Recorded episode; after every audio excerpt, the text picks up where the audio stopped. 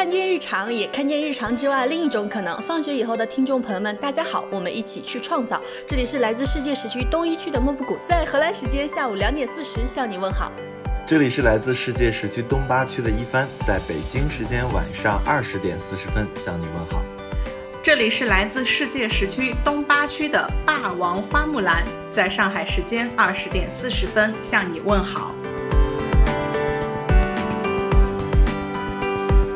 本期我们想一起聊一聊什么才是必需品，定义必需品的权利究竟掌握在谁手中？感谢艾尔博士对本期节目的赞助，感谢你们对创作者的支持，以及给我们邮寄我们三个人生活的必需品之一洗面奶，感谢，感谢艾尔博士，感谢品牌，Thank you。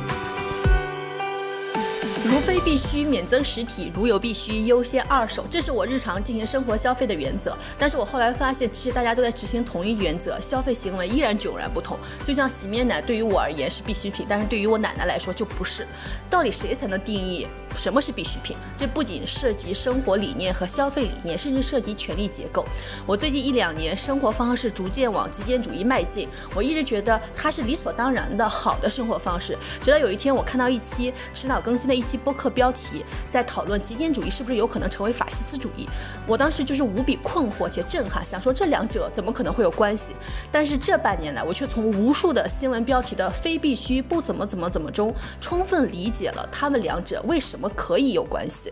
当定义必须的话语权被他者剥夺，当极简主义成为必须的选择，它就可以和法西斯主义如出一辙。因此，我们认为唯有去讨论定义必需品的权利属于谁，我们才有可能真正的。实现按需消费，免于消费主义的侵蚀。Yes，放学以后消费系列总共三期，这是本系列的第二期。这三期是彼此联系，但也相互独立，因此无论这个当下你打开的是哪一期，都可以放心的听下去。如果大家是和我一样都经历过疫情隔离的话，可能对于这个事情有一个更深切的感受，就是我们要把定义必需品的权利掌握在自己的手里。呃，可能在这次疫情，就比如说大家在面临被迫隔离的这个情况之前，我没有觉得我定义必需品的权利被剥夺了。但是当我确实之前接受过必须隔离的时候，我感觉到我的那个定义必需品的权利被剥夺了。就像呃，我们有一期提到说，我没有咖啡，我觉得我一整天都昏昏沉沉的。那个时候在那种情况下，我我没有办法去定义，因为我的行为整体已经被限制住了。嗯，所以我觉得我们这一期来。来考虑这个事情，觉得还挺好的。那比如说，我作为一个男性，可能会面临这样的问题。那是不是在隔离中的很多的女性会面临的问题，比我们想象的更严重一些？有，是的，卫生巾。对，因为在新闻中，哦，对，卫生巾的事情到底是不是必需品的问题？啊，这个还会有，这个不应该是必需品吗？我跟你讲，可多男性都认为不是必需品。嗯啊，嗯，就不允许女性购入卫生巾。你不知道这样的新闻吗？啊？你这你这是一个无知的男性。还有一个专家说，女性可以自动控制月经。谁？专家呀，你去搜，说女性可以自动控制月经。这专家是人吗？他是 AI 吧？但我觉得就体会到说，他们没有这个需求，他不需要考虑女性是否必须的问题。嗯，无需对女性展开想象。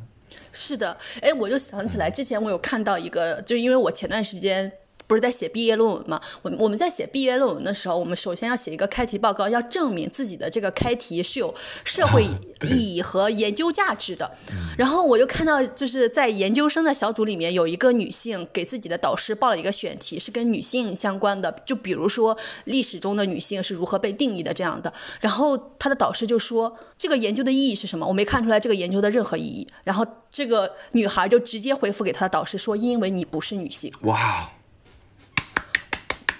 对，就是谁能定义意义，谁能定义必须，它其实就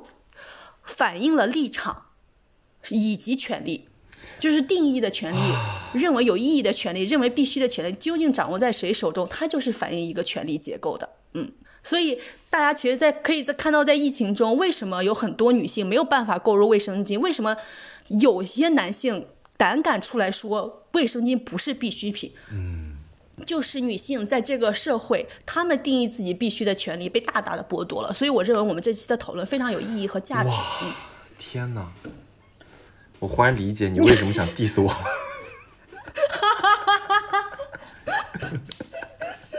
好，好，那我们接下来就先讨论一下我们自己各自日常生活中的必需品，就我跟我自己定义的我日常生活中的必需品。嗯，我放弃这一段吧，因为我觉得我准备的这些必需品，在经历过上述的对话以后，我觉得我再拿出来说，真的很不像话。就是我们在录期这期这期播客之前呢，我先问了一下霸王花跟一帆，然后一帆就说了很多很离谱的东西。你听完就是满头问号的东西。但是因为我们下一期呢要讲消费自由，消费自由里面有一个很重要的自由，就是不被他人指摘的自由。所以一帆一直在说，那你一会儿 diss 我，你第三期怎么办？然后，所以我现在我投鼠忌器。对，所以我就在录制这期播客之前，我就说我今我录制这一期有一种投鼠忌器的感觉。但是现在因为一番突然醒悟，觉得他自己说那些必需品的确有一些扯。那要要不霸王花先来说，我还是分享一下吧。反正人都是会，人都要正视自己的过去和成长嘛。好的，好，是这样的，太离谱了，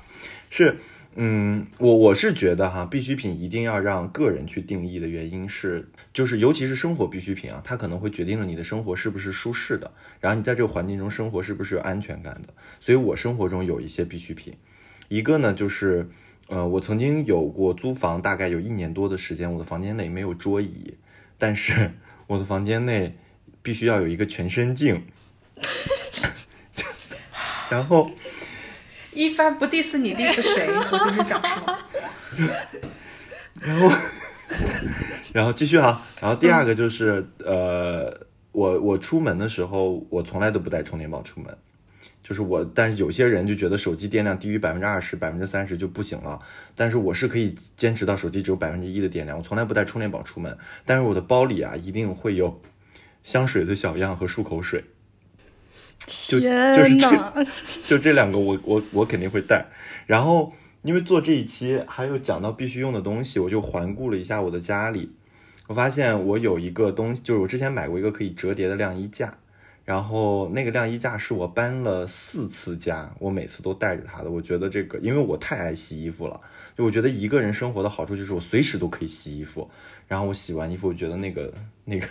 那个很实用，反正我的就必需品就很离谱，其他的都，其他的我觉得我的生活中其实都还好了，可能就是手机。啊，你刚刚提到充电宝，我觉得就是可能差异也挺大，因为对我来说，充电宝就是一个我出门必须要带的一个必需品。呃，首先是我现在在荷兰嘛，因为我是一个路痴，就是如果没有手机的话，我就是付钱也付不了，然后导航也导不了。我就其实这就意味着我回不了家了，就是这这个对于国外有共享充电宝吗？没有呀。哦，哎，我突然间想到，你不带充电宝的原因是因为你没有共享充电宝。我是因为我不会去没有共享，我不会去没有共享充电宝的地方。哦，哎，所以你看这个必需品的定义跟环境也有关系，在国外就没有这种，对，就没有共享充电宝这种东西，你必须为自己负责。难怪我上次说我有一个充电宝，是品牌送了，就不不品牌，就朋友送了我一个充电宝，我不知道该怎么办。你说你需要个充电宝，我想说，现在谁还需要充电宝？我非常需要，就是而且我还会出去旅游，如果就是我会跟同伴一块联系嘛，如果没有充电宝，今天手机没有电，就我们俩可能都完了，就又找不到彼此，然后又在异国的街头，就是充电宝对于我来说就简直是一个，就是充电宝加手机加网络。就是一个我能回到家，或者是回到我所住宿地方的保证。那太关键了，它像手机一样关键。对，是的，不然的话我就完蛋了。嗯，所以我觉得充电宝对于我来说是一个必需品。嗯，帮我花嘞。我想了一下，我的必需品大概是以就是如果我隔离在家，我当时的一些感受来说，就是首先还是要有咖啡。嗯，我觉得咖啡是让我觉得我仍然在正常生活的。很好的一种感受，而且一般如果在家工作或者是学习，我还是需要提神儿。然后第二个呢，我是会很想要吃零食，我觉得这完全是一种解压的，它既有我生理性的需求，也有我情绪上的需求，就是有零食可以缓解一下。你还记得我们有一期播客说到了吗？就是工作学习三原则，不要用食物去解决食物以外的问题。对呀，对呀，我当时就说，我说第三点我没做到，对我来说比较困难。但这个我可以。嗯，对我我觉得是，如果大家理智情况下，对自己健康肯定要少吃的，但是你在一种情形下，你可能会更需要这个东西。然后第三个的话呢，是眼镜，肯定是日常工作当中，哎，我也是，工作生活很需要的。然后第四个的话呢，是需要书，嗯，啊，我比较喜欢看的书，因为我在疫情的时候就通过看书，觉得可以沉浸到另外一个世界当中。对。然后还有就是日常经常用到的手机和电脑。包括还有一个就是网络，我这次已经安上了宽带网络，保证我们的通畅、通话顺畅、录音 OK。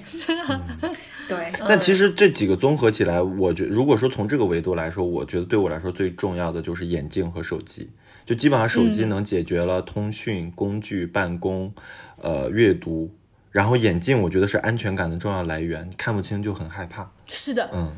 对，因为我我是重度近视，六百多度，所以就是我觉得眼镜跟手机对我来说就是都是我的眼睛。我是觉得就是为什么手机、眼镜、网络，就是有电有有网的手机和眼镜对于人来说如此重要。就是在现代社会活着，我们必须得就是能回到家能看清这个世界，就是需要这两个东西，就真的是非常非常的必要。然后书，我觉得就对于我来说，就真的是一个就是 shelter，就是一个你可以逃离进去的地方，然后你可以。进入进去的结界，对一个结界，是的，嗯，我觉得其实这个就是有网有电的手机，以及能以及能看清这个世界的眼镜，是我们两个共同的必需品。然后书，我觉得也是很多人共同的必需品。然后在日常生活中，我觉得还有一些，就是因为我们已经活在这个现代社会了，我们就被要求我们出门的时候要保持清洁洁净，所以一些。洗护的东西对于我们来说也是必需品，就像我们开头提到的洗面奶，然后洗发水，对于我这呃洗面奶和洗发水来说，还有牙膏和牙刷，这个就是你作为一个现代社会的人类，你就没有办法。你这个是不仅仅是为自己负责，你还要为出门，对，你要出门为别人负责，就这些是现代社会对人类的要求，所以就是你也不得不满足。但是之前我有一段时间就是回家的时候，然后皖北的冬天不是特别特别冷嘛，然后家里面也没有那种就是可以出热水的那种电热水器，冬天你想洗个脸就无比无比的艰难，然后你要是烧先烧水，然后再把它倒到盆里面，然后再洗脸，我又觉得那个水倒到。盆里面不如流水洗脸来的干净，我会觉得有一些细菌，所以我又不想洗。然后水又很那个很凉，就是流真正的流水又很凉，所以我甚至尝试过可能三天不洗脸，就是我每次去洗冬天的时候去澡堂洗澡的时候，我再洗脸。然后我觉得就是人对人要是退回到一个完全不需要社交的环境里面，你就可以做到把必需品也退到一个非常非常原生的一个状态里面去。嗯。我觉得这跟肌肤的肤质是有相关性的，油性肌肤很难做到三天不洗脸，会很崩溃。如果哦哦哦，对对，就像如果如果你是油性的头发，你可能就很难忍受长时间不洗。哎，真的，因为我有一些朋友，他就需要每天都洗头。我呢，就是可能三天也可以不洗头，五天也可以不洗头。就我头发是那种干性的，就我每次洗洗头，我都觉得是一件很隆重的事情。我甚至就别人不是每次出门要化妆吗？我每次觉得我洗了个头，我就今天就完成了别人所有服美役。我服的美意就是洗头。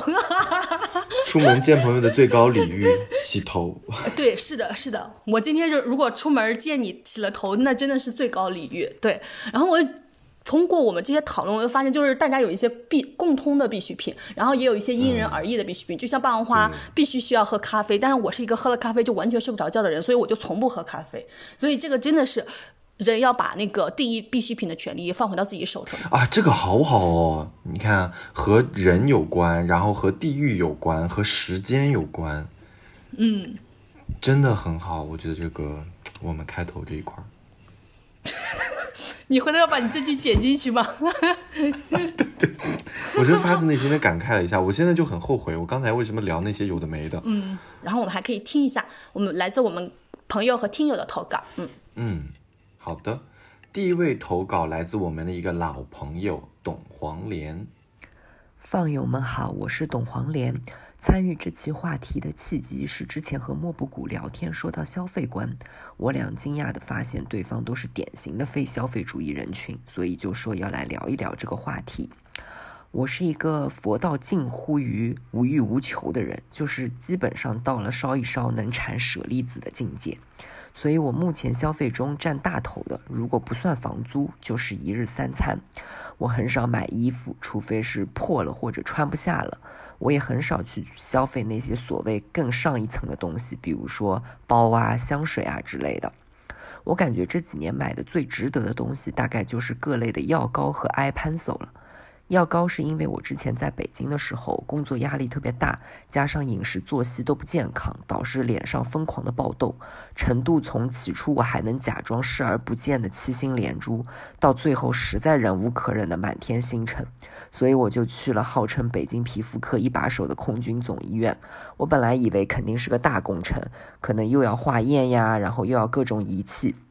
做好了斥巨资的准备，结果过去大夫一看，就配了一盒口服药和两支药膏，而且这两支药膏加起来还不到二十块钱。我后来的脸就神奇般的好了。然后另外呢，就是 eye pencil 了，因为我是一个特别喜欢手写东西的人，尤其是在学习上记笔记上。事实也证明，我只有手写过了，才印象更深刻。但是如果是用物理世界的笔和笔记本，一方面你可能会有好多本笔记本，最后搬家的时候特别麻烦；然后另一方面，万一正好记了重要内容的笔记本弄丢了，那就真的就是晴天霹雳，欲哭无泪。所以我现在都会把笔记记在 iPad 上，然后并且备份好。有了 iPencil 之后呢，我就可以同时实现手写加轻便加易储存的功能。iPencil 我用了的是一代。好像就六七百块钱吧，我忘了，但用了两三年了，就还蛮值得的。接着是天降一百万的假设的这个问题，说起这个呢，我就想起来之前最早做公关的时候，leader 要做调研，问我说，如果你拥有了一台兰博基尼，你会干嘛？他期待我会说出什么特别雄心壮志啊、热血沸腾的答案，结果我说的是我会把这台车卖掉，然后再买套房，把他气得半死。如今再问我这个问题，我可能依然会选择买房，但后面会再多加半句，就是彻底躺平。我的消费观一直都是非刚需就可以不消费，所以我感觉只要解决了住的问题，剩下我真的就不需要太多了，一个月几千块钱就能过得很不错了。不过我这里说的躺平是物质上的躺平，精神上是绝对不能躺平的。在这里我还要再强调一遍，物质可以怠惰，但精神请一定勤勉。然后是消费观的问题，我是属于不需要的，我就不会买，哪怕铺天盖地的营销，身边的人强力推荐，我都能不为所动。但是只要是我需要的，我就会选择那些性价比相对较高的，或许不是很贵的，或许也不是什么很好的牌子、有名的牌子，但真的非常实用，并能帮我解决实际问题的。比如说我心爱的祛痘药膏。然后最后聊一下消费主义吧。我觉得现在消费主义盛行呢，可能来自于两方面，一方面是现代人普遍都不开心，然后为了转移自己的不开心呢，就开始剁手吃土买买买；另一方面呢，这些消费的东西也带来了一种标签，要么可以用来证明自己与众不同，要么可以证明自己属于某个圈层。这些关于人本身的原因，再加上大结构下唯发展论的观念、商家上瘾经济的推波助澜，以及公关、广告、软文、网红等等的助纣为虐，托起了整个消费主义。本质上，我其实感觉还是全民精神性上的匮乏，只能依靠物质带来的短暂多巴胺来欺骗自己，塑造意义。以上呢，就是我的一点浅薄见识啦。如果有哪里不正确或者冒犯的，请大家轻略。谢谢大家。哇哦！董黄年真的是一个知行合一的人。是的，你因为刚刚他提到，就是他的领导问他，如果有了一辆兰博基尼怎么办？然后因为刚刚虽然霸王花。重新办了网，但是他又再次掉线，然后我跟一帆就同时 异口同声的大喊卖掉，卖掉。然后他的答案也跟我们一样，也是卖掉。我从董黄连里面，就因为我跟我发现我跟董黄连的消费还是蛮像的，但是它里面有一个消费是我此生都不会去消费的，就是 iPad 加 iPencil。首先是因为它价格非常非常的昂贵，其次就是我觉得它的需求卡的是一个非常非常非常小的一个。需求就是你用电脑你不好抱着，你用手机它屏幕不够大，然后呢它就卡了这样的一个非常非常微小的需求，我绝不会为愿了愿意为了这样微小的需求去付如此高昂的价格，就是因为我是一个，就首先是因因为我物欲比较低嘛，然后其次就是我不愿意为卡卡卡卡卡卡卡中间的这种需求而付付费，甚至付如此高昂的价格，我我是绝对不会的。但是他说了，也是因为就是那个，比如说像呃纸质的笔记本，然后要写要写很多。然后我我的给大家提供一个我的解决思路，就是我是用那种呃各种电子备忘录的方式，比如说我用锤子便签儿，以比如说用 Notion 笔记，就是我也是我手打，对我也手打下来的。然后我听到一些东西，看到一些东西，我会用我自己手打的字来总结下来，这样它真正的才实现了真正的输入。但是我又没有为此进行付费或者是花钱，因为这些东西全部都是免费的，而且可以永久保留，又不占用任何的纸张。我觉得这个也是一个非常非常好的解决这个问题的方式。当然，我我上课的时候，我看我我同学们几乎人手一个 iPad 加一个 iPencil，就咔咔咔咔咔在上课这样画画画画画，我就觉得啊是是是挺酷炫的。但是就是我就在想说，为什么大家都愿意会为这种卡到一个非常非常细微的需求去买单呢？就是可能本质上还是由于。呃，收入的差距吧，我是就是不，我 绝我绝不愿意为，就是我可能我的收入或者是我家庭的收入不足以让我为这种我觉得有一些对我来说微不足道的需求去买单。嗯，对，呃，我我这里补充一下，我觉得你。提到的这个，其实呃，在那个第四消费时代这本书里提到了一点，其实这个微小的差异的需求，也是商家在创造消费的一种体现。他举了一个例子，我觉得很清晰，就是如果说我们创造一个能听所有音乐类型的音响，那这个音响能销售的数量就很少了。他一定要给你创造出可以听古典音乐的，可以听摇滚音乐的，可以听流行音乐的。对，其实它也是呃，厂商也是通过更加。加细分了受众对这个产品的需求，然后来给大家创造出了这些产品，从而创造出这些消费出来。嗯，你这个让我想起来一件事情，就是之前就关于电灯这件事情，呃，电灯就有一个商家就创造出了一个永久都不会坏的电灯，然后这个商家就倒闭了。就是我发现，这这个消费社会吧，就是希望他用了各种各样的手段，就比如说苹果的各种各样的设备，他就设置了电池的寿命，让你下一代出来了，你这个电，你这个手机你就不怎么能用了，然后赶紧要买新的一代的手机，然后给你是创造出来各种细微且精妙的需求，让你觉得哦，嗯，这个东西的确是很有用、很必要。就是很多消费需求都是被创作出来的，要么是通过寿命简短的方式，要么是这样种卡到一个非常精妙且细微的地方。嗯，刚刚说到那个苹果，我想起了今天看到的新闻，是说十三和十三和十三 Pro 要停产的消息。我觉得这是不是也是让大家集中精力去买十四的一种手段？它每年都是这个套路，就是出了新手机，然后老的手机就停产了。对，然后。然后市场就只能卖这些手机已有的一些存货。嗯哦，我在这里面想推荐一部纪录片，叫做《无节制的消费主义的元凶》，他就介绍了为什么就是那个 苹果要进行这一系列的计划。其实这在这在学术上面有一个。名义叫做计划计划报废计划，就是像灯泡行业，它就有行业联盟，大家达成一致计划，原本可以持续使用一辈子的灯泡，或者持续使用五千个小时的灯泡，你必须把它设置寿命只维持在一千个小时，违反的企业就将会被罚款。然后像苹果这种，它就是持续不断的鼓鼓励人们进行更新换代，尤其是苹果，它就故意设置了电池的寿命。然后，哦，这个真的是有依据的，是吗？你之前说的时候，我还一直。不不太敢完全相信。对啊，这是真实的。嗯啊，然后苹果还设置了一个就是无比精妙的锁，让把这个东西锁住，这样大家就不能打开贝壳去换一个新的电池了。后来就有一个人，你知道吧，就特别的。呃，有反抗精神，他要专门去研究这个锁到底应应应应该怎么打开，然后来去帮助大家去换那个手那个苹果手机的电池，让大家一直能把自己的苹果手机接着用下去。就大家就可以想象到，就是苹果真的是无所不用其极的在鼓励大家进行更新换代啊，然后。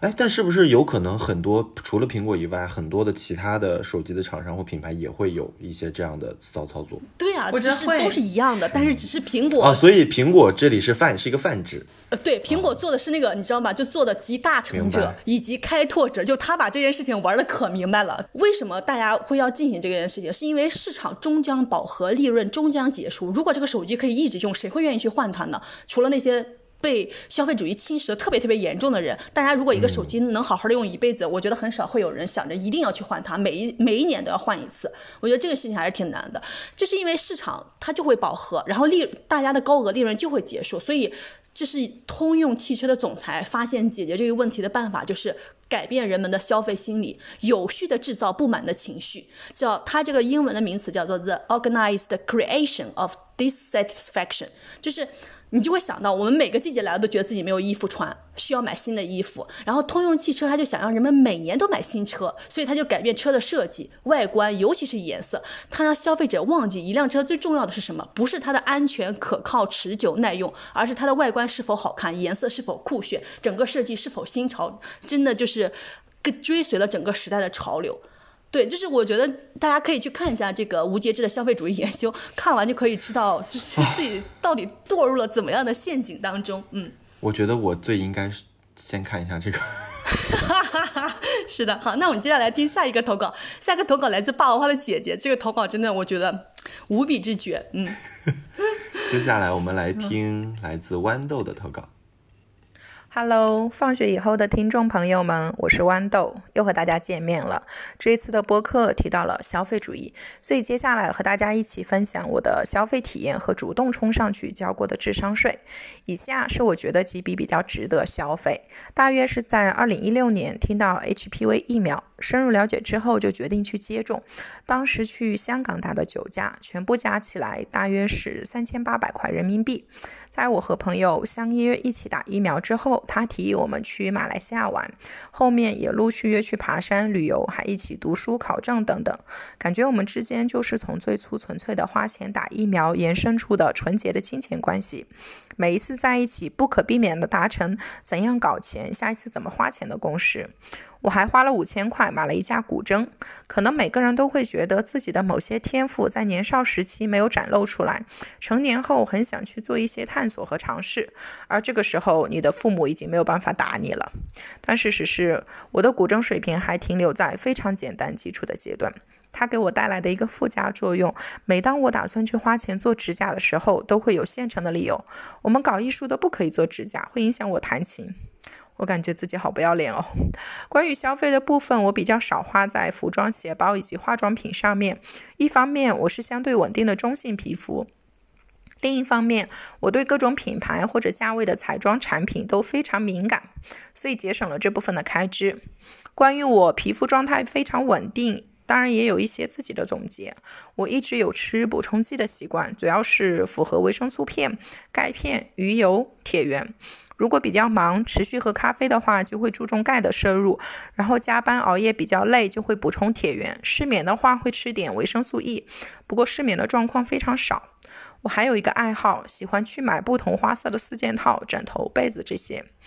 我之前有看到一个梗。说是毕业之后在大城市里工作，每每望着万家灯火，很容易感觉孤独、寂寞、冷，觉得自己和这个城市格格不入，也很容易陷入爱情，两个人互相慰藉、互相取暖。我当时看到就觉得不行，不能用感情解决所有的问题。如果一个人吃饱喝足，感受到温暖，就不那么容易被浅薄的爱情蛊惑。所以我特别喜欢买家纺，也特别喜欢送朋友们四件套和被子。无论有多累，都会想着有一张属于自己的温暖的床，肉体感觉温暖，精神就不会觉得空虚。这件事情带来的最大好处就是我的睡眠质量特别好，太温暖了，谁能拒绝呢？今年刚买了一床静音的被子，我有认真比较了一下，确实是没有任何声音。之前的被子翻身会有沙沙的声音，感觉很神奇。科技在进步，而我有机会享受科技进步带来的成果转换。接下来可能到了大家不一定那么感兴趣的智商税环节，先来捋一捋我目前能想到的主动去缴过的一些智商税。第一个代糖，有一段时间这个概念超级火，但我觉得现在好像依然很火。而且呢，代糖的价格相对于白砂糖来说很高。我作为一个五 G 冲浪选手，主动去下单了最朴素的原材料甜叶菊，而且由于我当时看错了规格。结果就是我花了十几块买了非常大非常大一包的甜玉菊叶子，喝了两天完全没有兴趣。我觉得自己可能不适合这种代糖，打扫卫生之后全部扔掉了。第二个是杀鸡，在一些经济不太发达的三四线城市会有这种骗局，尤其是针对中老年人，鼓吹杀鸡胶囊可以降血脂、降血压、抗癌、提高免疫力等等，感觉是包治百病。我当时搞了一大包杀鸡，而且特意让店家帮我磨成了粉。准备用来泡水喝。当我室友问我这是什么的时候，我跟他说是我在支付宝蚂蚁森林中种的杀鸡树，以至于他印象深刻。只要提到两千块一盒的杀鸡保健品，就会想到我花了十几块买了一堆看起来像土一样的杀鸡粉。第三个是红花，当时是在主打暖宫养颜的概念，好像每个女人都应该喝一样。呃，价格大概是几百块一小瓶，当时买的是一个等级，据说很高，进口之类的。喝了一段时间，除了它冲泡出来是橙红色，没有什么味道，好像也没有什么作用，平平无奇。第四个是阿胶，总是有很多人说驴皮和猪皮、牛皮本质上没有什么区别，还不如猪皮冻好吃。但是我个人感觉还是有区别的。猪皮冻吃的时候不上火，阿胶糕一不小心吃多了就哗哗哗流鼻血。所以阿胶对我来说，可能还是要看个人的体质，也不算是智商税吧，是一个体验。第五个，我觉得这个完全不算是智商税，我愿称之为，呃，为了早日放空财务约束而做了一些传统习俗上的努力，就是在新年的时候特意买了一个保险柜，取了一些现金存在了保险柜里。所以接下来就说到，如果我有一百万，我已经做好了有一百万的准备。以前我打算用麻袋装，但是这样不太安全。现在我可以用保险柜装，分批存进银行里，然后好好睡一觉，等第二天醒来开始学英语，准备用这一百万去留学。再具体一点的话，我可以把银行卡里的钱暂时转到证券账户，去开港股通和科创板权限，然后打新。这样的话，在学英语准备留学的过程中，还可以赚点零花钱。有一点需要补充，我本身会坚持记账，也不使用信用卡和花呗。不过记账行为本身并不会对我的消费行为产生正反馈作用。我也尝试加入豆瓣的省钱抠门小组，但是群组每次都不同意我加入。以上提及的，比如买古筝、去旅游的支出，虽然看起来是一时兴起，不过这些资金大部分来源于我的理财投资收益，所以可以心安理得的认为，我只是用额外的钱去投资自己。有一些是肉体上的，有一些是精神上的，有一些是学习上的，也有一些是纯粹满足我的好奇心。尽管满足我好奇心的部分看起来非常没有意义，但是我觉得好奇是保持年轻的秘诀之一。我们总要对这个世界保持好奇，对社会保持好奇，对没有看见过的或者新鲜的事物保持好奇。当然，也可以把我这种理论归结于我总会为自己的消费找到理由，并且这些理由让我一直心安理得，并不会因为金钱的无谓支出而觉得是一种浪费。好了，我的天哪，这个真的是太绝了！等一下，我要先问一个问题。红花真的不是打胎的吗？为什么是暖宫的？因为那个什么，呃，华《甄嬛传》里端妃，对对对对对，灌下一壶红花，从此不能生育。我也不知道，然后我不懂，然后他又提到另外一个智商税的，就是沙棘可以降血糖和血脂。然后因为我我爷爷跟我爸爸经常会让我我帮他们买一个东西叫做三七花，然后他们说那个泡水喝就可以降血糖、血压和血脂。然后也请评论区的朋友们告诉我一下，这个到底是不是智商税？如果是智商税，我以后就再也不买了。对，但是代糖这个事情，我之前有了解过一点，就是首先代糖的口味肯定是没有像呃没有我们平时服那个蔗糖的口味会更好，所以市面上很多打着零糖这种口号的饮料，它既不是说真的没有糖，它是零蔗糖，它是它里面有很多代糖，然后它会用四到五种组合的代糖来去调节它的口味，所以你就是。对它增加了这么多的组合糖，就是我我并我我现在没有办法去判断说这些糖是不是组合多了会会不会对身体真的造成一些影响或伤害。但是因为我有我姐姐，她是那个高血糖的一个患者，但她的生活中她就是属于那种很爱吃甜食的那种人，但是她因为高血糖以后就没法吃。但是看了医生之后，医生说其实市面上的那些代糖类的一些。那些食物它是可以吃的，对他的血糖就不会有什么影响，所以他就代糖的出现确实抚慰了这一波高血糖但是又爱糖患者人的一些口味上的一些一些一些需求吧。嗯，我觉得我姐很神奇的是，她缴的那个智商税里面很多，她都是从原材料出发，就是她的那个购买行为还对很妙。他一定是个成分党，就是他的购买行为里面不理性中又透露着非常多的理性，你知道吗？就是对对对对，就是把理性和非理性结合的非常的绝妙，就是有了一百万会想率先去买一个那个叫什么保险柜，我觉得这点也非常非常的扯。已经买了哦，已经买了。他是说啊，如果他他是因为已经买了一个保险柜，所以说如果我有了一个我有了从天而降一百万，我就已经有了，我就已经做好了迎接他到来的准备，因为我可以放进我的保险柜。哎，我想起来，就是我好几年前写过一篇文章，就是如果有了一百万，是去出国读书，还是去呃，就是买买一个房子的首付。然后这是我好几年前写的，然后我是发在公众号和豆瓣上的。然后我记得前一段时间，在我还拥有豆瓣账号的时候，评论区就有一个人问我说：“几年过去了，你是怎么选择的？”我说：“现在人已经在荷兰了。”对，就是 就是我在想，我跟呃。董黄连就是董甜甜，就上面呃上面一个投稿的朋友，就我俩能逃离出来，本质的原因都是我俩是一都是不怎么消费的人群，所以我们在北京工作五年多时间，我们把我们就是辛辛苦苦拼命挣得的大部分金钱都攒了下来，这个才给了我们逃离的机会和可能。嗯，对，是的，嗯。刚我姐在投稿里面有特别说到，她很喜欢买四件套，然后我自己的四件套就是我姐姐买的，不仅给我买，她还还会给她的朋友们送礼物，也是送四件套。然后我刚开始的时候 会表示不太理解，因为礼物过于实用，就是实用到。就觉得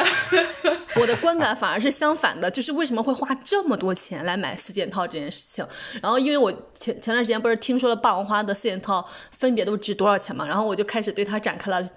那个 diss，不是真正意义上的 diss 啊，就是开玩笑。但是后来一霸王花给我讲了一个故事，我然后我突然间又觉得我天，就是原来这个故事背后还有背后的如此，就是有点让人心酸的一个故事。然后霸王花可以分享一下。OK，我。我我来说一下这个故事，就是我姐刚刚在投稿里面就有说到，她很喜欢买不同花色的四件套，然后我的四件套也是有不同类型的，都是我姐送的。我之前就会觉得很疯，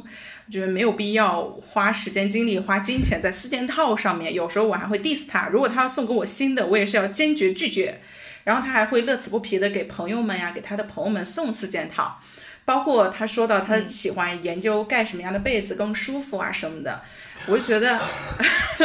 就处在一个我无法理解的一个范畴内啊。后来我有一次改观，就是包括是对他消费习惯，我不再有任何的我个人的干涉和我个人的意见的部分，是因为我有一次去深圳跨年旅游，然后我去到他那里玩儿，因为深圳有非常多城中村的地方，就是很多打工人就是会方便居住，然后就住在城中村那里，然后我就觉得，哎，就是。真的打工人辛苦一天工作之后，可能就是很想要在睡眠的时候能够睡得比较舒服。然后当我自己真的去到那个地方的时候，我就觉得说，哇，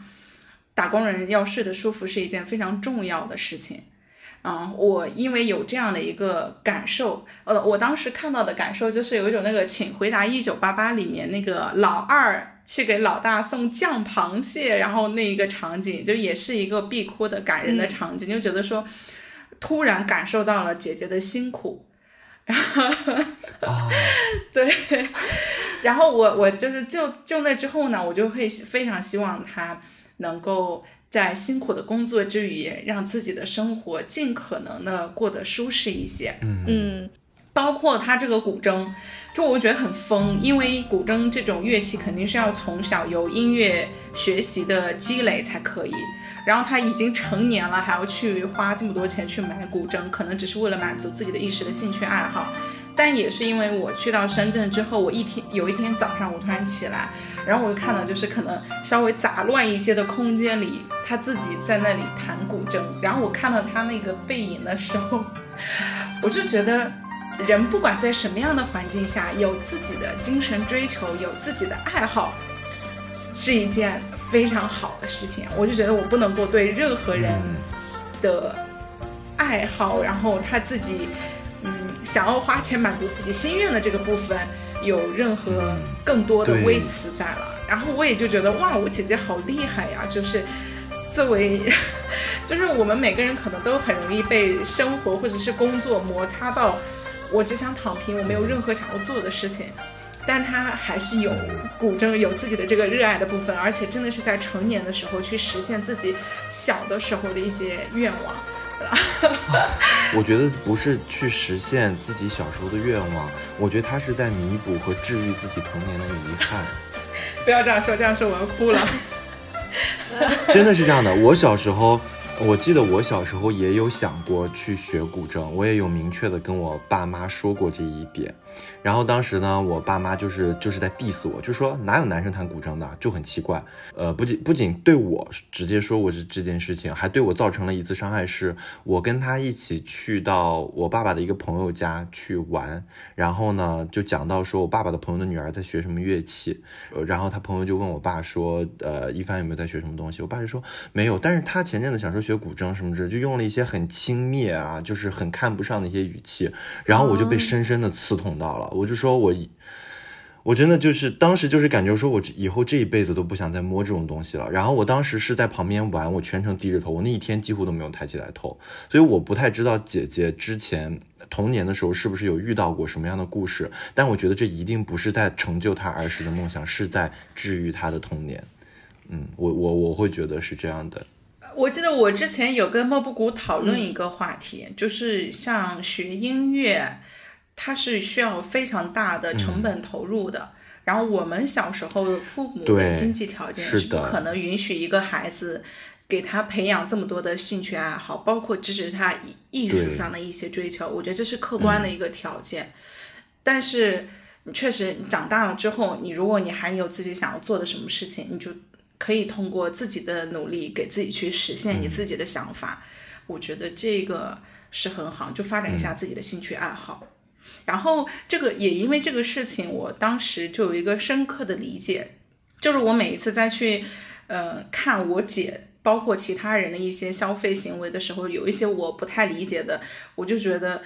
可能我是真的不知道这个人所处的环境和他的一些生活的故事，到底是什么样的原因使得他有这样的一个消费行为。然后自此之后，我就不太去干涉，或者是去说你怎么会这么疯，不需要花这个钱，不要浪费什么的。我觉得我说不出口了。对 对。然后后来霸王花还说，就是他经历了去探望他姐姐，然后了解了他姐姐真实生活的环境，以及他姐姐为什么要在呃这么糟糕的生活环境下，然后买。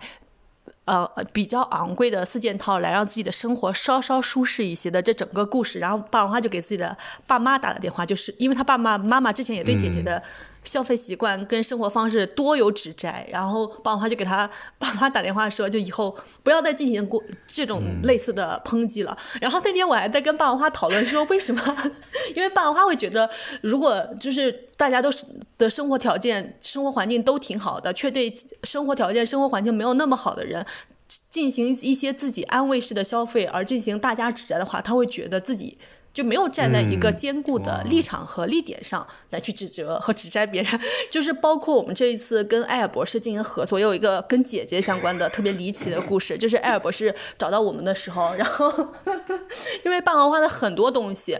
都是他姐姐给他买的，然后他姐姐做的各种东西的功课超级之多，然后霸王花就问他姐姐说：“你知道艾尔博士吗？他们来找我们合作了。”霸王花的姐姐就跟霸王花说：“你现在要不要去看看你的洗面奶是什么品牌？”其实棒花已经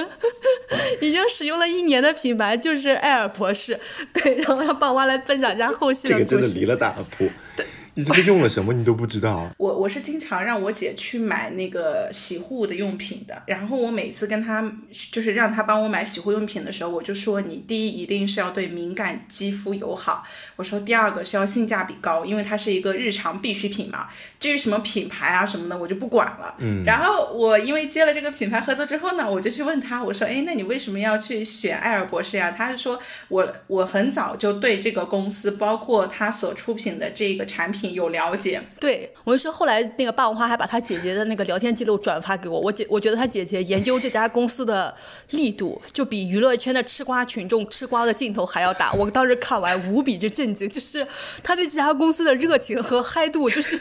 恨不得把这家公司的祖宗。出身、发展全部扒出来，我当时就很震撼。嗯，关键是我补充一下，姐姐对于这些东西的研呃研究和探索的能力，不是只对这个品牌，她对很多的东西都是这样的。我当时只是需要她帮我推荐一下四件套，她把中国四件套的生产商、发源地、材料来源于。全给我讲了一遍。姐姐真的是好样的，我觉得姐姐应该去做。姐姐应该去做选品，就不要浪费自己在这方面研究的热情。对，然后棒花接着说。姐姐，对我来介绍一下，从我我姐的这个推荐，后来呢，我就去也做了一下这个品牌的了解，包括就是品牌给我们发过了一个介绍。像艾尔博士，它是福瑞达生物股份旗下的，就是一家上市公司下面的一个品牌。然后按照我姐的一个介绍呢，就是说她做保湿产品是降维打击，主要原因是第一个，它是拥有那个原材料的生产，而且这个占比很大，就是透明质酸。第二个呢是它有相关的研发技术，因为本身它是一个医医药集团，又依托有科学院的科学研究。因此，不管是从原材料来说，还是从技术上来说，它去做保湿的洗面产品都是一个降维打击。因为有接了这个合作之后，我就特别的去关注了一下我的一个使用感受。所以你过去一年你没有你的使用里的每一天，你没有体验过它的感受是吗？荒谬！就我觉得。不刺激就 OK，它就符合我的需求了，我就觉得啊很好。哎，我我觉得这是一个好处，就是它用了之后没有任何的感受，没有什么特别明显的感受，我觉得反而是一个很好的体现，是它温和的一个体现。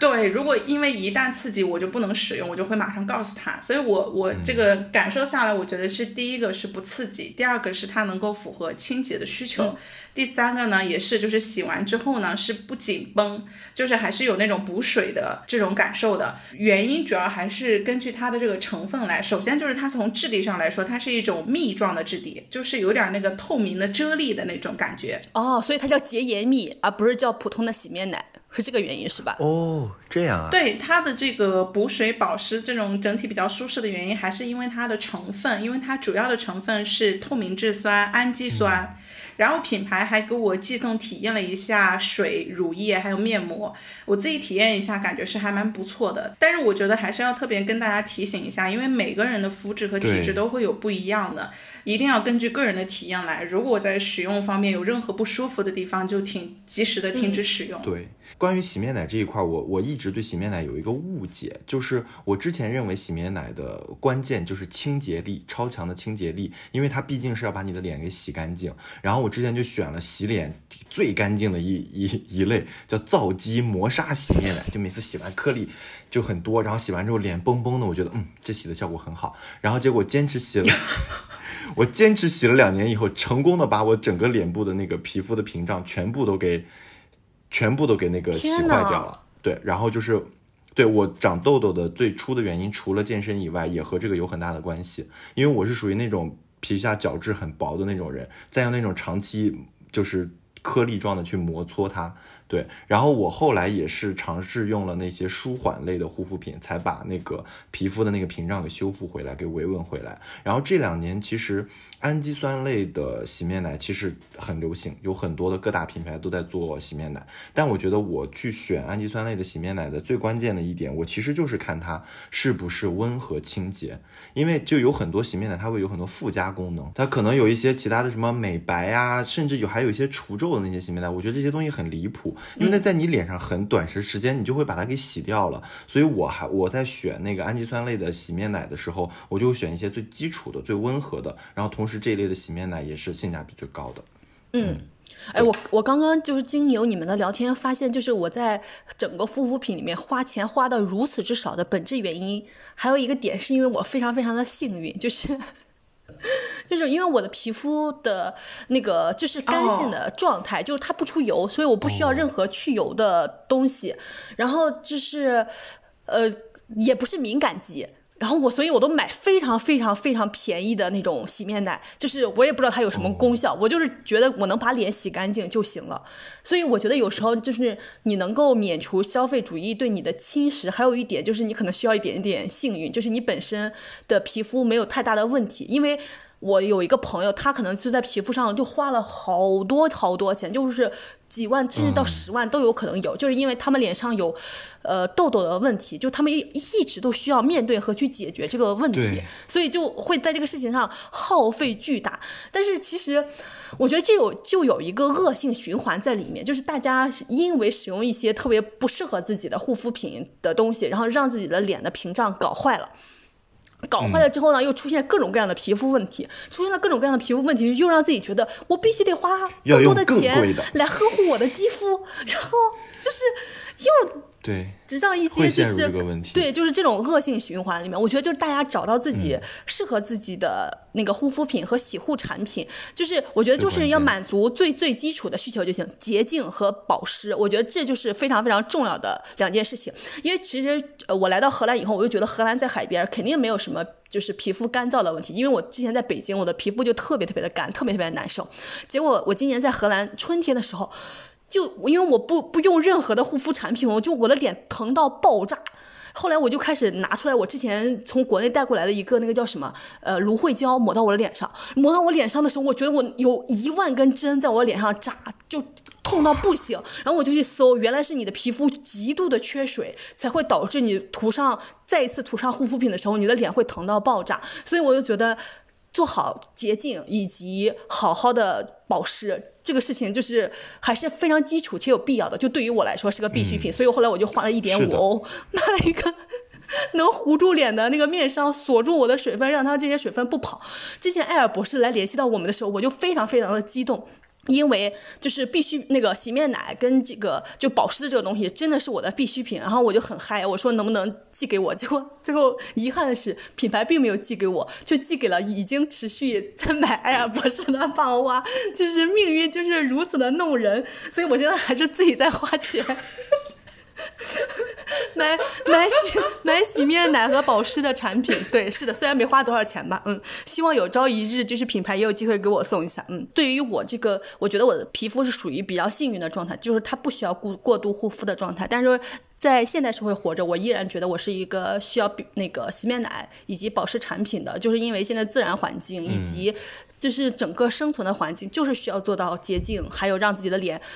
保湿一下，不然的话就会剧痛无比。所以我觉得，就是洗面奶对于我来说，还有保湿产品对于我来说，仍然是一个必需品。嗯，这也是社会，对 对，这也是现代社会加诸于我的必须的必需品。我在想，如果有有朝一日我退回到就是原始人类的状态，我可能也不需要这个。但是这个就是我生活在现代社会所需要的一个东西。嗯，就是我现在给我自己生活定义里面的必需品里面会有需要洗面奶还有保湿产品的地方。嗯嗯，刺痛就是一个信号。对，是的。好的，大家也可以前往天猫艾尔博士旗舰店，艾尔博士洁颜蜜一百二十毫升，双十一活动价六十一元，报放学以后暗号就可以领取优惠券。原本品牌只做了买两瓶减六块钱的优惠，放学以后为了提倡理性消费不囤货，为听友争取了单瓶也可以减三元的优惠，到手仅需五十八元一瓶，还会赠送三十毫升洁颜蜜中样福利，每买一瓶就能赠送一份中样。优惠活动共有两波，大家可以看准时间。第一波在十月三十一日晚二十点到十一月三日二十四点，第二波在十一月十日二十点到十一月十一日二十四点。另外，这款洁颜蜜还参加了淘宝双十一满三百减五十元的活动，放学以后的暗号里也会有其他赠品福利，大家可以关注领取。呃，还有想给大家提示一点的是，就是希望大家能够因需购买，按需消费，可言吸费，不要为了支持我们在内的任何博主或者是创作者购买任何自己不需要的产品。然后大家也可以对比一下价格呀，还有时间这种因素，因为现在正好临近双十一，可以选择自己最有利的购买方式，优先保护一下自己作为消费者的权益。好的，那接下来我们来听下一个投稿吧。嗯。大家好，这里是来自世界时区东八区的就这样长大，在苏州时间晚上二十一点，向三位主播和各位放友问好。我又来投稿啦，和大家分享我目前的消费习惯和思考。目前对我来说最占大头的消费就是吃，每个月大概三分之二的钱都花在了吃的方面。这几年我觉得花费最值的是，在去年我花了一千六百元请私教学会了游泳。这个对我来说的意义和成就感是非常不一样的。这是一项我现在已经掌握了的本领，它甚至可以在危难关头救我一命。如果有一天我真的有了一百万，我会拿去投资理财和继续学习，因为我近期才去学习了有知有行上的投资第一课，然后不告诉任何人这个消息，继续上班。我最想和大家分享的是我消费习惯的改变。这个改变是在第二期聊到《小狗钱钱》这本书，莫布谷提到了他的愿望清单，在四十三分零二秒的时候说到，科目二一把过了之后，奖励自己一千元的羽绒服穿十年以上。听到这个点的时候，我的天，那一瞬间电光火石般，我的脑子就整个火花四射，我感觉整个世界和宇宙都在向我喷射火花，真的毫不夸张。那一刻，我仿佛就顿悟了。我就开始反思自己，我才发现自己一直在被社会和身边的消费主义所营销和洗脑，尤其是现在的社会总是在告诉女性，比如女性一定要拥有一件什么款式的衣服、什么样的包包、什么颜色的口红、什么性质的化妆品和护肤品才算是爱自己的表现等等各种话术和场景给裹挟，包括所谓的容貌焦虑、身材焦虑等，制造各种焦虑，给女性造成恐慌。也就是从那一刻开始，我决定我不会再为这些东西花一分钱了。一直到现在，包括今年的心愿也是不购买任何这方面的东西。在此，我还想分享王慧玲写的一本书《基层女性》里的观点。她的网名是玲玲、皮特和四只猫。书中说到，当下很多女孩子对爱自己好像有什么误解。爱自己并不是指给自己买支口红、买双鞋，用物质来奖励犒劳自己，这是商家希望的爱自己。真正的爱自己，是你懂得为自己的生命负责，明白你的命运是由生活中一个个大大小小的选择引领着向前，也同时决定着走向。当你能够把影响你命运走向的选择权掌握在自己手上，而不是被一双双无形的大手推着走，不加抗争的接受被安排的命运时，你才是真正的爱自己。基层女性这本书推荐所有的女性共读。这就是我的分享，希望没有浪费到大家的时间，谢谢。哇哇，天哪！我先说一下，有之有行，我们没有接广告哈，真的没有接广告，真的没有。呃，我在这里也严重说明一下，就是呃，我建议大家去学习投资理财的知识，但是我不建议大家在这个当下的这个节点进行投资理财，是因为嗯。你每一份投资理财都跟当下的大经济环境息息相关，就是大家也可以看到这个当下的经济环境到底是怎么样的，所以建议大家就是好好保护住自己口袋里面的钱，就是既不要用消费来浪费它，也不要用投资理财来浪费它啊，就是去学习知识，但是不要真的在一个下坠的环境里面去买任何的投资理财的产品。嗯，对，这是我的在当下这个环境的建议，就是。可能过几年经济环境好了，我的建议又是不一样的，所以就是我代表仅代表我当下的自己提出的一个建议。嗯嗯嗯，我觉得他的那个投稿很好的是，他其实从呃是这有一句就是这其实不是你定义的爱自己，是商家定义的爱自己。我觉得从这个角度也给我们提供了一个关于什么是必需品的一个理解的角度。其实这些东西。对，这就是一个我我前两天在跟霸王花分享的东西，就是商家创造出来这些广告或者是一些红人的一些使用或者是带货，他给你创造一种我想要这个东西的感觉，但是必需品其实我需要这个东西的感觉，所以我们其实是可以从想要和需要两个角度去定义这个东西是不是一个必需品。但我很多就是我想要。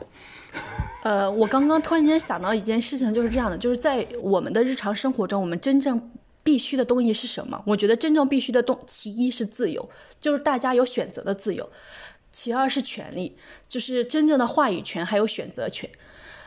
嗯。但是绝大部分女性在日常生活中既没有自由，也没有权利，既没有 rights，也没有 power，所以大家希望能够。通过消费展现出我有选择的自由，我有投票自由，我还有决策的自由，我还有拥有的自由。但是我觉得这些都是自由、权利，还有那个权利的代偿。就是我觉得很多时候我们啊，包括我自己在内，都打着对自己好的名义，其实压根没有愿意真正对自己好和对自己诚实，不愿意或者是不敢给自己真正的权利、自由和舒服，而拿权利、自由和舒服的代替品来搪塞自己，就是。我们的必需品其实就是权利、自由，但是我们却拿这些东西的代偿来搪塞我们自己。所以，我觉得我们在现实生活中要为自己去争取真正的必需品，然后也要看到真正的必需品究竟是什么。嗯，哇，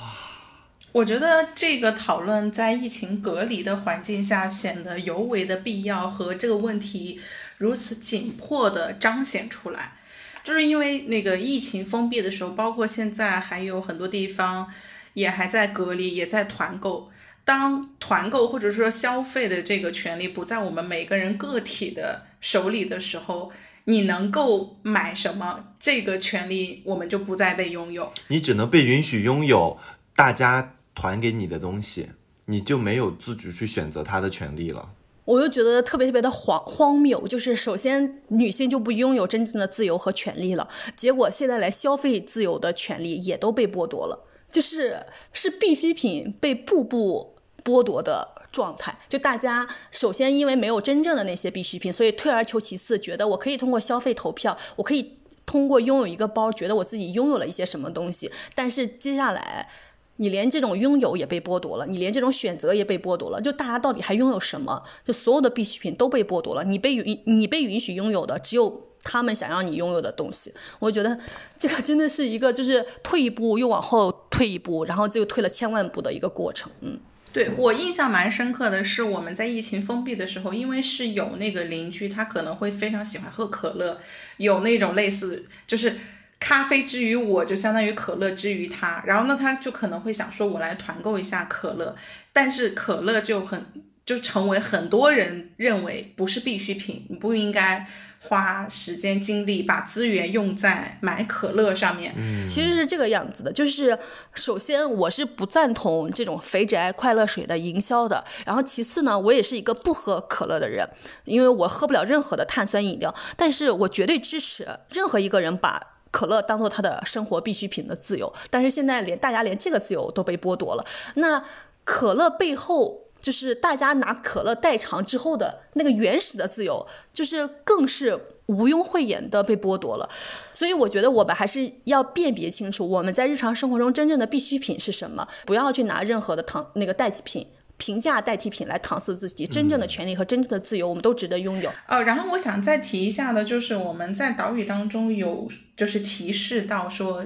呃，极简主义的法西斯主义的一个倾向。然后我当时去特别去听了一下那一期节目，它实际上法西斯主义就是强调是一个标准一个尺度。是用一个标准、一个尺度来去衡量人们的行为。如果你遵循这样的一个标准，大家会羡慕你，会认可你，你会符合大家的期待。但是如果你没有遵循这样的一个标准，你就会变得被排斥、被抨击。所以，我们可能是就是关于，我觉得是两个层面的。一个层面呢是关于人们的认识和看法，就是一种集体性的；而另外一个层面的话，就是我们刚刚讨论到的。更深或者是更背后层面的一些涉及到真正权利性的问题。嗯，是的，反正我觉得大家如果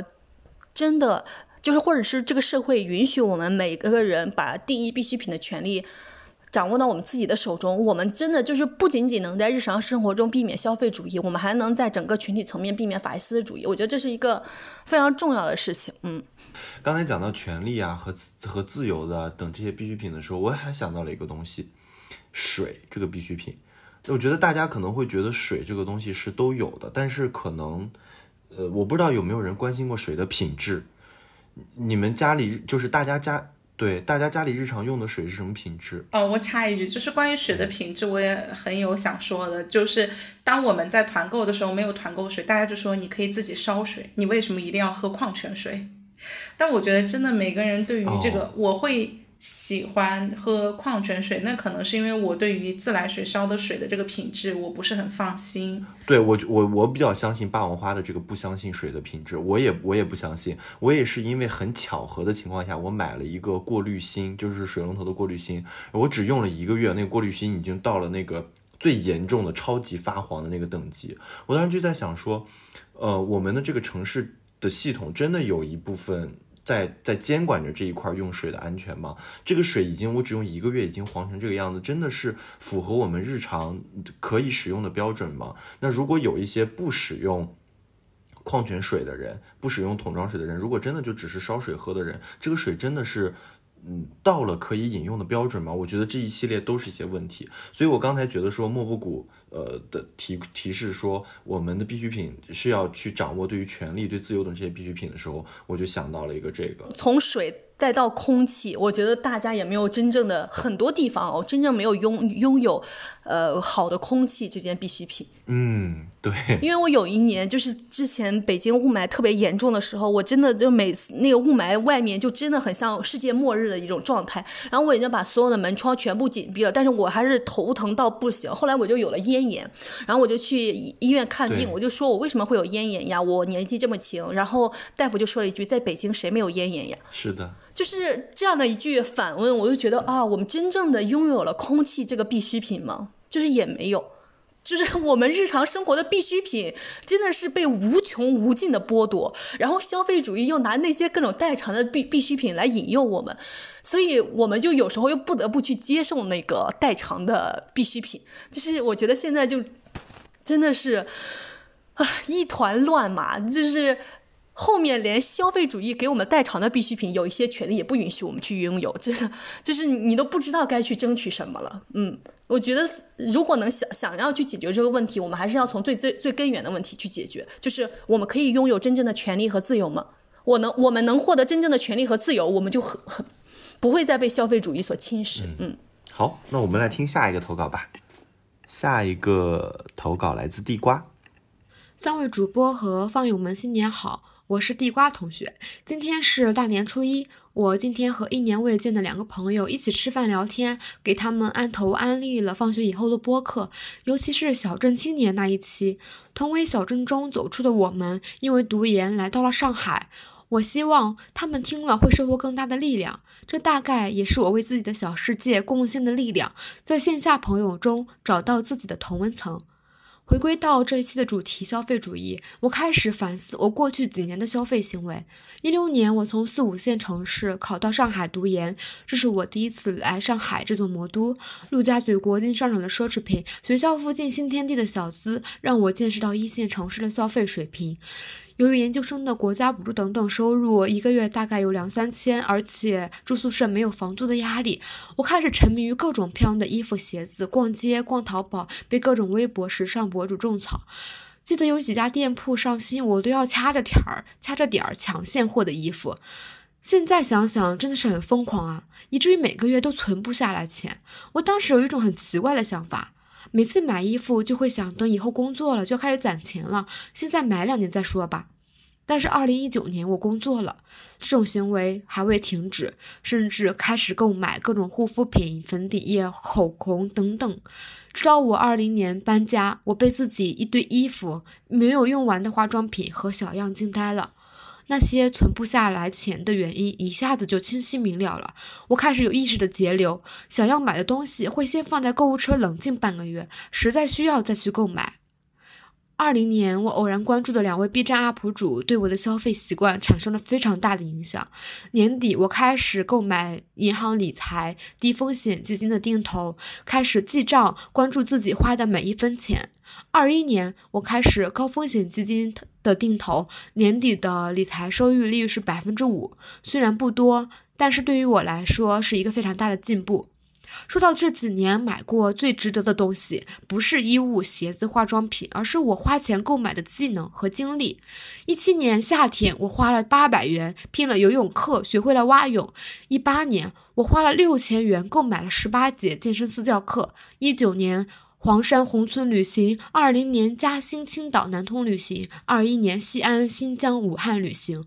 我花钱学会了游泳和专业的健身训练，现在我依然坚持每周两到四次的运动，让我收获了更健康的体魄、肌肉线条，还有充沛的精力。而这些旅游的经历，让我得以在工作中抽身。我的身心总有那么几天只属于我一个人。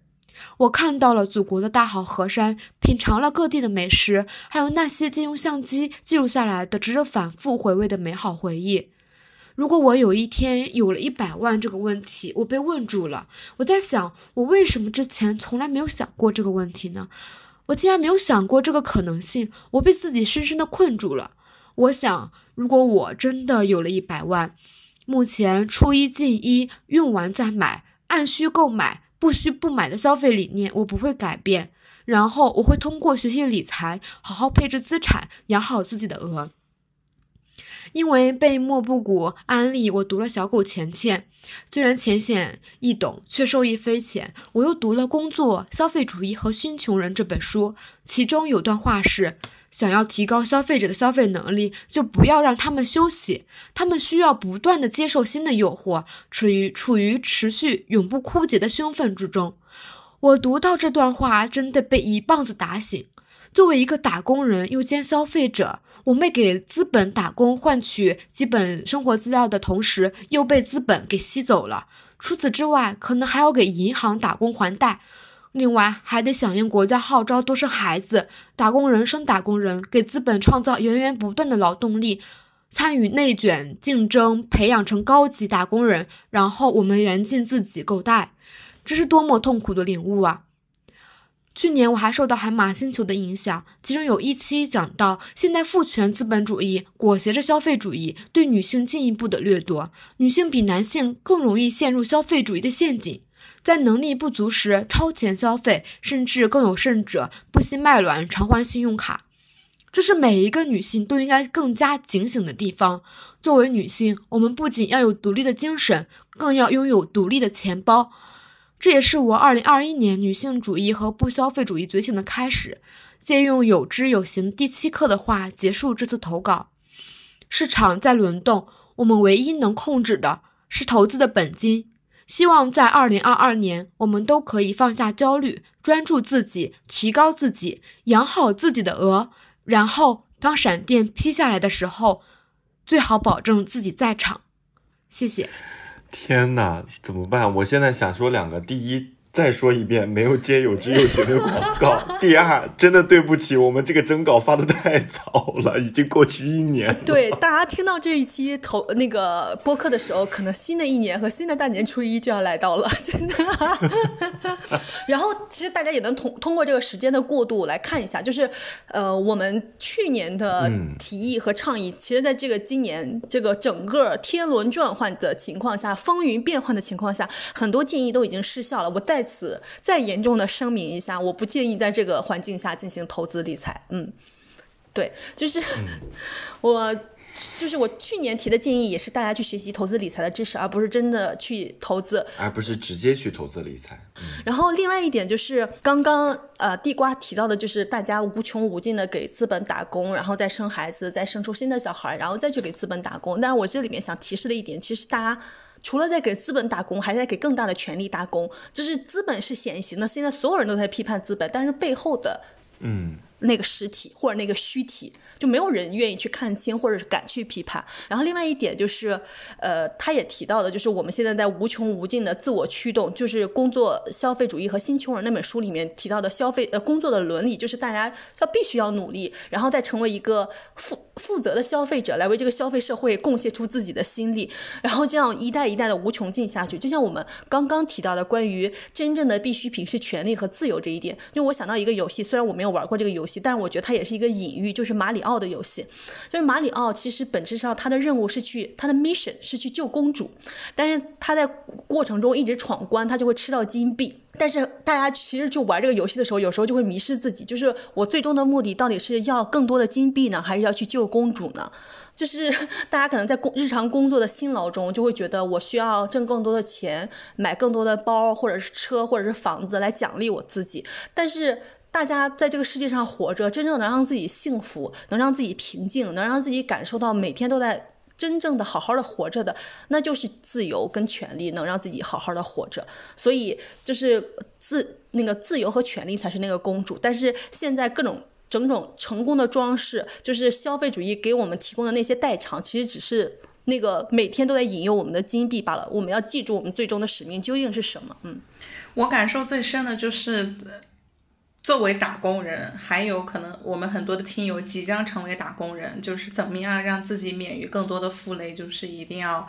觉醒一下，不仅是从消费主义，还要从就是我们个体身份的一些解脱。比如说像刚刚说到的响应号召、响应政策，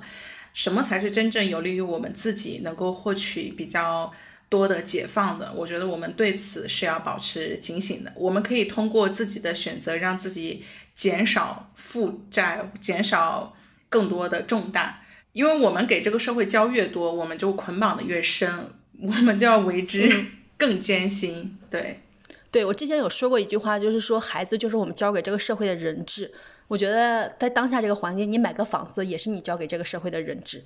就是你接下来就需要无法辞职，辛辛苦苦遇到什么样的压迫你都不敢辞职的状态下，接着去努力辛苦的工作了，去维护那个工作的伦理。然后还有一点让我非常震撼的就是，其实我没有看《工作、消费和新穷人》这本书，我是晚上睡觉的时候听了一些。我本来以为新穷人说的是我的那个朋友，就是呃，我我俩工作分别工作了半年，然后我攒了好几万，然后我那个朋友欠了好几万信用卡贷。我以为新穷人是说，即使你挣的还挺多的，但是因为你一直疯狂的消费，所以你成了这个消费社会的新穷人。结果没想到消费那个新穷人说的是我，就是 新穷人就是说你没有成为一个合格的消费者，没有为这个消费社会贡献自己力量的那些人才是新穷人。我我就是在这个社会准则之下被定义的新穷人，但是我觉得我愿意。去当这样的新穷人，我不愿意为消费社会去贡献我的力量和我的心力，还有我的金钱。嗯嗯，它里面说到一个和学习有关的东西，我有点忘了，我在哪里看到了一段话。他意思是说，呃，如果你只是去追求消费本身给你带来的快感，那这种快感背后其实就是空虚感，然后这个空虚感会越来越高，你追求的这个快感和刺激感会需要越来越多、越来越高的金钱去迭代它，你才能升级起来。但是如果你的消费是建立在学习和输入的一种情况下的话，那这种情况下你的消费就会给你带来一种充实感。嗯。对，所以我会觉得说，我们刚才这个投稿者他有提到说，他花钱去学游泳啊，或者是我们有些投稿者去学语言或者去学各各种，虽然说就是你可以花很少很少的钱，但是你可以获到很多的充实感。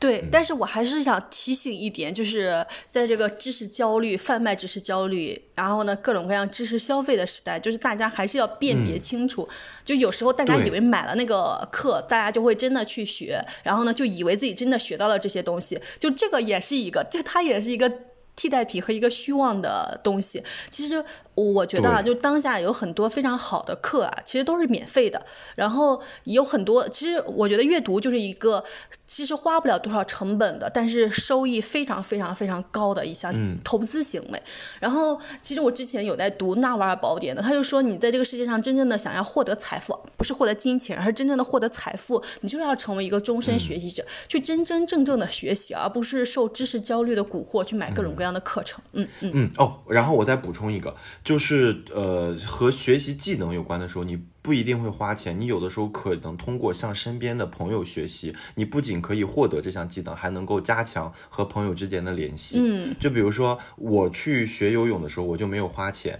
然后我先找了一个会游泳的朋友，他教了我第一节课，也是最关键的一节课，就是你不害怕水。嗯，然后真的这个。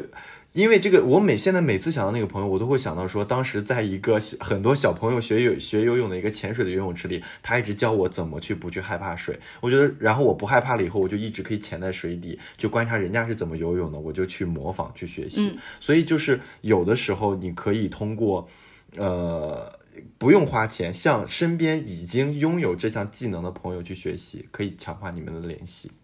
还反而更好。我现在突然间想到，你要不要为这个朋友进行付费？就是 他也付出了他的劳动，就是我我不知道应该怎么说这个问题，因为他也潜潜在有一个这样的问题，就是没有任何人应该就是免费的付出自己的劳动，帮你做这个事情。对对对，是。我我记得当时我是请，当时就请他吃了一个饭还是什么？哦，那这样就还挺好的，嗯。嗯，对对对，就是 刚刚一帆提供了一个思路，但是我还是建议大家，就是如果你真正的想学习某些技能，但是需要别人劳动的力量，还是要为这份劳动付费。嗯，付费的，嗯嗯嗯嗯，哇，这个提议很好，你这个。嗯，好，那我们接下来听下一个投稿。好的，下一个投稿来自土拨鼠。大家好，我是土拨鼠。最近一年来，我的消费习惯变化很大，因此想要和大家分享我的心路历程。我来自一个不富裕的家庭，从小就常常感受到贫穷带来的耻感。可能因为这样的成长经历，让我对物品有一种匮乏感。大四的时候，我顺利找到了一份稳定的工作，就立刻下单分期买了一台苹果 Mac 电脑。本来希望用来做剪视频的工具，结果几个月以后几乎就不怎么用剪辑软件了。工作以后，我花大量的钱在购买衣服上，每一季我都会看不上以前买的衣服。后来我又把目光放到化妆品、护肤品上，从前觉得贵的东西，现在却被教育是正常的价格。口红从几十元到三四百元，粉底液从一百块到四百块以上，面霜、精华更是需要上千元。而我的工资当时到手只有四千块左右，在补妆的时候，因为和大家一样而变得从容，但心底并并没有感觉到千元护肤品让我的皮肤更好。再后来，我陪朋友去奢侈品店买包，一万多块的一个包包，又一次突破了我的消费认知。站在奢侈品店里，我没由来的感觉到自卑不自在，当时甚至萌发了我也要有一个奢侈品包包的决定。然而，这种消费自由并没有给我带来人生自由，每年我都用年终发的钱来还款，有时候还不得不向妈妈要钱对付生活。工作三年，我非但没有存款，还持续负债。花的钱换来了什么？我甚至感觉我只是在消耗自己。后来因为种种原因，我决定考研，离开这份工作，开始了学生的生活。后，我还清了最后一笔钱，彻底注销了信用卡、花呗，不消费未来的钱。后来我在豆瓣接触了极简主义和反消费主义，我意识到我消费背后真正想要的那些东西，反而是钱买不到的。化妆品、护肤品背后对应的是美丽、健康；奢侈品、衣服背后是对他人认可的渴望；平凡的吃吃喝喝背后是对自己空余时间的空虚，不知道该怎么面对自己。于是我开始构建自己想要的生活。我发现，运动健身所获得的精神状态和肌肉是不花钱就能获得的，但付出的努力可比消费要多得多，收获的快乐也更持久。我第一次能够在半年内都持续运动，早上在 Keep 上跳帕梅拉，晚上去操场听着摇滚的鼓点跑步，入了冬也能穿着短袖在操场上把自己跑得滚烫。每次跑步我都好高兴，我感觉每一步都跑在我想要走的路上。遇到了困难更要去跑步，然后脑子里回荡着老虎机里唱的“不能松开，不能松开自己，继续前行”。这半年，我听了很多播客，也终于开始静下心来读书。在学校外出吃大餐的次数屈指可数，但是我却没有感觉到损失，反而是充盈。认识的室友年纪都比我小，但思想上的对谈却没有年龄的代沟。我感觉我又收获了几个精神盟友。这一切都是金钱的消费无法企及的彼岸。入学半年，我神奇地发现，没有工作，我却奇迹般地存下了一笔钱。这半年也与放学以后邂逅，意识到了投资理财的重要性，对钱的工具性有更深的认识。消费不会让我拥有消费品所象征的品质，但投资理财能够让我拥有更多成为自己的自由。这几年买的最值的东西是我给自己送的生日礼物，是台版邱瑞鸾翻译的《第二性》。这套书近三百块。过去我会去买衣服，去吃吃喝喝，并且也不会觉得心疼。但涉及到书，我常常是几十块都嫌贵。但这次我觉得波伏娃值得，邱老师的翻译值得，能够读到女性主义鼻祖的作品，而不去而不是去读二手资料，值得。而且我读完了，可以随时再去翻阅我做的思考笔记，未来能看到自己思想的流动，仿佛是和波伏娃跨时空的持续交流，我深感荣幸。如果突然有了一百万，我会先预留五十万作为房子的首付，在我毕业后选择要定居的城市购入一套房产，另外留五万元作为读研期间的消费，剩下的四十五万用作学习理财的本金。感谢聆听。我觉得可能他在听完我们这一期的讨论之后，关于一百万的规划会有新的想法和调整。对，嗯，是的。我再我再严正声明一下，在这个地，在当下这个时间节点，在当下这个环境，我既不介意投资理财，也绝不介意投资买房。我想再说的更深入一点，就是大家无论是投资理财还是买房，都是在为一个城市一种控制进行投票。或者是说一种服务吧，就是如他们所说，是为人民服务的服务来进行买票，呃，来进行投票。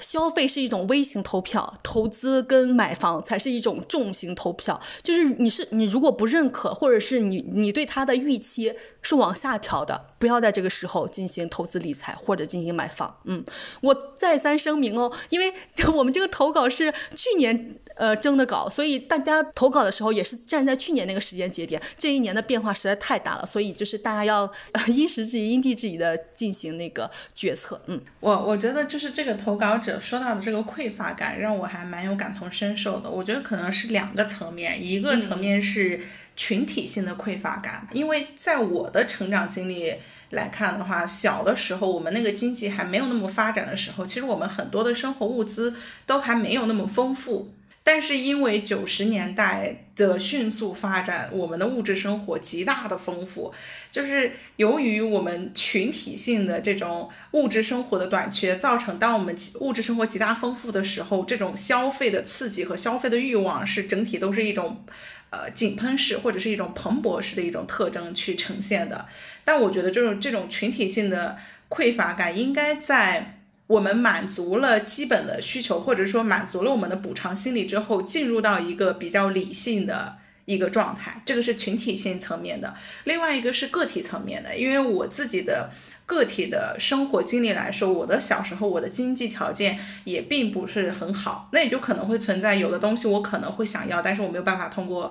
去满足我的需求，或者是说我也会有金钱的耻感。那这种耻感是怎么突破的呢？就还是在工作之后，我有自己的独立的生活能力，有自己的独独立的收入之后，我是经历过一小段，就是我想买什么东西我就去买，但可能大概也就是两到三个月之后，我就发现哦，当我先拥有了消费的一点自由之后，我就发现。我已经拥有这个东西了，我不再需要通过消费来去证明一下自己，或者是彰显一下我自己的时候，我觉得我已经克服了我的这种匮乏感哦，所以我还蛮能理解，就是当我们刚有工作、刚有收入的时候，那个时候我们其实是非常想要买东西的，而且我 甚至是通过买东西，就是获得了在家庭里掌握话语权的那种感受。哦，是的，对的，哎哎，我在这一点上有一些。就是接力的分享，就关于霸王花说到匮乏感跟耻感的问题，就是我觉得我也可能是因为毕业的时间有点久了，所以刚刚霸王花一起一一说呢，我也觉得就是可能在刚毕业的时候，的确是有金钱的耻感，尤其我刚毕业的薪资又特别特别的低的时候，就是那个金钱的耻感是非常非常强的，因为你也买买不了什么东西。然后霸王花说那个东西，我也说的这个过程，我也觉得非常之有必要，就是每一个人都有一个脱敏的过程。就是脱敏和脱齿的过程，所以就是我们现在站，就是已经成为了已经成功脱敏的人，也不应该去指摘那些尚未脱敏的人，因为每一个人都有这样的过程，就是大家都从那个年代走过来的，就是每一个人可能都要被消费主义蛊惑蛊惑一下，被身材和容貌焦虑蛊惑一下。我想起来，我有前几年有一个特别发疯的事情，就是前几年我还。在娱乐行业工作的时候，我就得关注各种各样娱乐行业的大号，然后有一个行业的大大号，就是就是详细讲解各种各样的妆容啊，然后脸呀，就各种各样的，就是而且他讲的有理有据，就是真的是用一种极其理性的事情在做一件无比非理性的事情。就我觉得这个社会为什么有时候能蛊惑到我们，是因为很多非理性的事情在以一种极其理性的事情在做，很合理的东西跟你说。对，因为我突然间想起来，大那个蔡康永在就是对。那个大 S 说的一句话，就是因为大 S 不是之前出美容大王嘛，然后说那个不瘦就会死，然后怎么着怎么着的，然后蔡康永说他对大 S 就非常非常的佩服，因为大 S 在以一个如如此自律的事呃。精神在做一个如此肤浅的事情，然后我又想起来，我觉得这个真的是这样的，就是很多时候大家都在应用一种极其理性、极其自律、极其的有逻辑的事情，在进行一个本质上跟上非理性的事情。我们每一个人都经历过这件事情。我当时看那个大号，我有一天突然间就又被种草了一个东西，叫做高光。就是他讲述了，就是各种高呃高光在人的脸上能产生各种各样不同的效果，然后用了蕾哈娜的那个高光的品牌作为那个举例，然后我又看到蕾哈娜的脸，然后因为她加上了高光之后，她整个人有如此大的不同，我那天就是。就感觉也是被陨石砸中了脑袋。我就觉得我 每一个人都需要有一个高光，然后我就开始去研究高光，我就我就一直在搜各种各样的高光。但是到最到最后是什么阻止了我呢？都不是我自己个人的清醒，而是我发现高光实在太贵了，一个高光竟然要两三百块钱。我那一刻面对价格，我清醒了。就都不是我破除了什么什么样的就是就洗脑啊之类的才清醒的，我是面对价格清醒的。我觉得有时候你那个你设你设置好预算不进行大额消费的时候，你面对价格也能稍稍清醒一些。以及刚刚棒花提到的匮乏感的问题，就是。可能我是我们三个人中，就是经济环境最差最差的那个人。就在小时候，就我们家那边，就是一年到头都吃不了几次肉，所以每次过年的时候，就小孩简直太开心了。因为就是我们去买肉的肉铺，所有人都围在一起，然后呢，可能要站半天才能决定买哪一块肉。就是 是生活是如此的贫瘠，物质条件如此的匮乏，但是我却想到，我长大以后却没有什么想报复的心理。这个本质原因到底是什么？因为我另外一个朋友，他家里面是东北。的，他其实家里面经济条件比我好太多，但他却有严重的匮乏感和想报复的感觉。就我去他家，他们家的冰箱打开门的时候，你就要先捂住里面的东西，不然你只要一打开冰箱，里面的东西全部会掉下来，因为塞的实在太满了。就是他就会想一直想报复，我就一直在想问他为什么。后来我又发，我跟他通过跟他聊天，我才发现，就是本质上我们可能都经历过物质匮乏的年代，但是我没有经历过精神的匮乏。但是他因为呃。他在家庭里面，他没有得到他父母充分的看见，还有爱的东呃各种东西吧。然后他的各种各样的需求也被他的父母贬低为就是各种各样不合理的需求。所以他在掌握了自己财富的自主权、金钱的自主权以后，他就会拼命的想要报复，想要补偿自己。所以就是。我归根结底，我觉得还是需要找到源头，就是大家真正需要的必需品到底是什么？因为很多人其实真正需要的必需品是爱，但是他小时候没有得到满足，所以长大后拼命的用物质去报复。小时候真正需要的必需品是看见，但是小时候又没有被看见，所以长大以后需要各种各样的装饰来让自己被看见。就是我觉得我们还是要回归溯源，去看到真正的必需品究竟是什么。就是我需要爱，我就给予我自己爱。我没有拥有好的父母，我去当我自己的父母来好好的对待我自己。然后我没有拥有真正的自由，没有拥有真正的权利。那么我是不是可以攒钱去换一个地方，让一个地方就是真正的可以让权利和自由成为可能？嗯嗯。对，而且我发现我们有其中几个听众投稿都一直一直在提到一点，就是他们的一个消费理念一直在发生变化。嗯，我觉得这个变化是很正常的，甚至是因为这个变化，我看到了说我们也可以通过变化来看待到底什么是一个必需品。就是，呃，当然我们除了基维持基础生存和工作社交的这些前提下。我会发现说，我们对于买什么东西、消费什么东西可能会变。比如今年觉得投资是好时候，明年就不是好时候。但是大家普遍会发现说，关于学习和自我建设相关的消费是始终可持续的。从这个角度来看，好像是说做自我建设类的消费其实是一个可持续性的消费。那从时间的维度来说，那我觉得这个可以算作一种必需品。就是终身学习，嗯嗯，很多时候我们的需求并没有被尊重，在小时候我们的需求，很多人可能没有被父母尊重，所以长大以后他才有那种报复性的需求出来。这就现在我们女性活在这个社会上，我们的很多的需求也没有被尊重和看见，所以我们也有很多报复性的需求出来。所以我想说，就是真正的必需品是什么？真正的必需品就是我需要拥有权利、自由和尊重。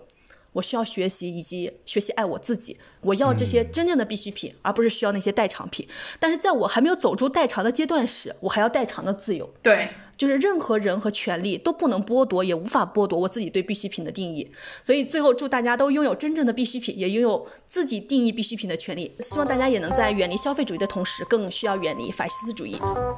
啊，然后欢迎大家订阅我们的 newsletter，通过点击评论区或者是我们节目介绍中的订阅链接，就可以直接输入自己的邮箱，每周收到我们发送的信号。我们也立了一个 flag，决定周更 newsletter，每周更新我们最近阅读、学习和思考的日常，也可以直接下载 Substack。Stake 这个 APP，在 APP 上关注放学以后，希望能通过这种去中心化的方式，不被任何平台控制的方式来和你永不失联。最后，国内的用户可以在苹果播客、网易云、爱发电、汽水、荔枝、小宇宙、喜马拉雅、QQ 音乐、微信听书收听放学以后。海外的用户可以在 Spotify、Apple Podcast、Google Podcast、Snip、Overcast、Castbox、Amazon Music、Pocket Casts、Stitcher、Radio Public、WordPress 收听放学以后。也欢迎大家呃期待我们消费系列的第三期，消费自由的另一种可能，世间好，我不需要一定占有。大家记得去爱尔博士旗舰店报放学以后暗号领取优惠，也记得收听下期节目哦，拜拜，拜拜，拜拜。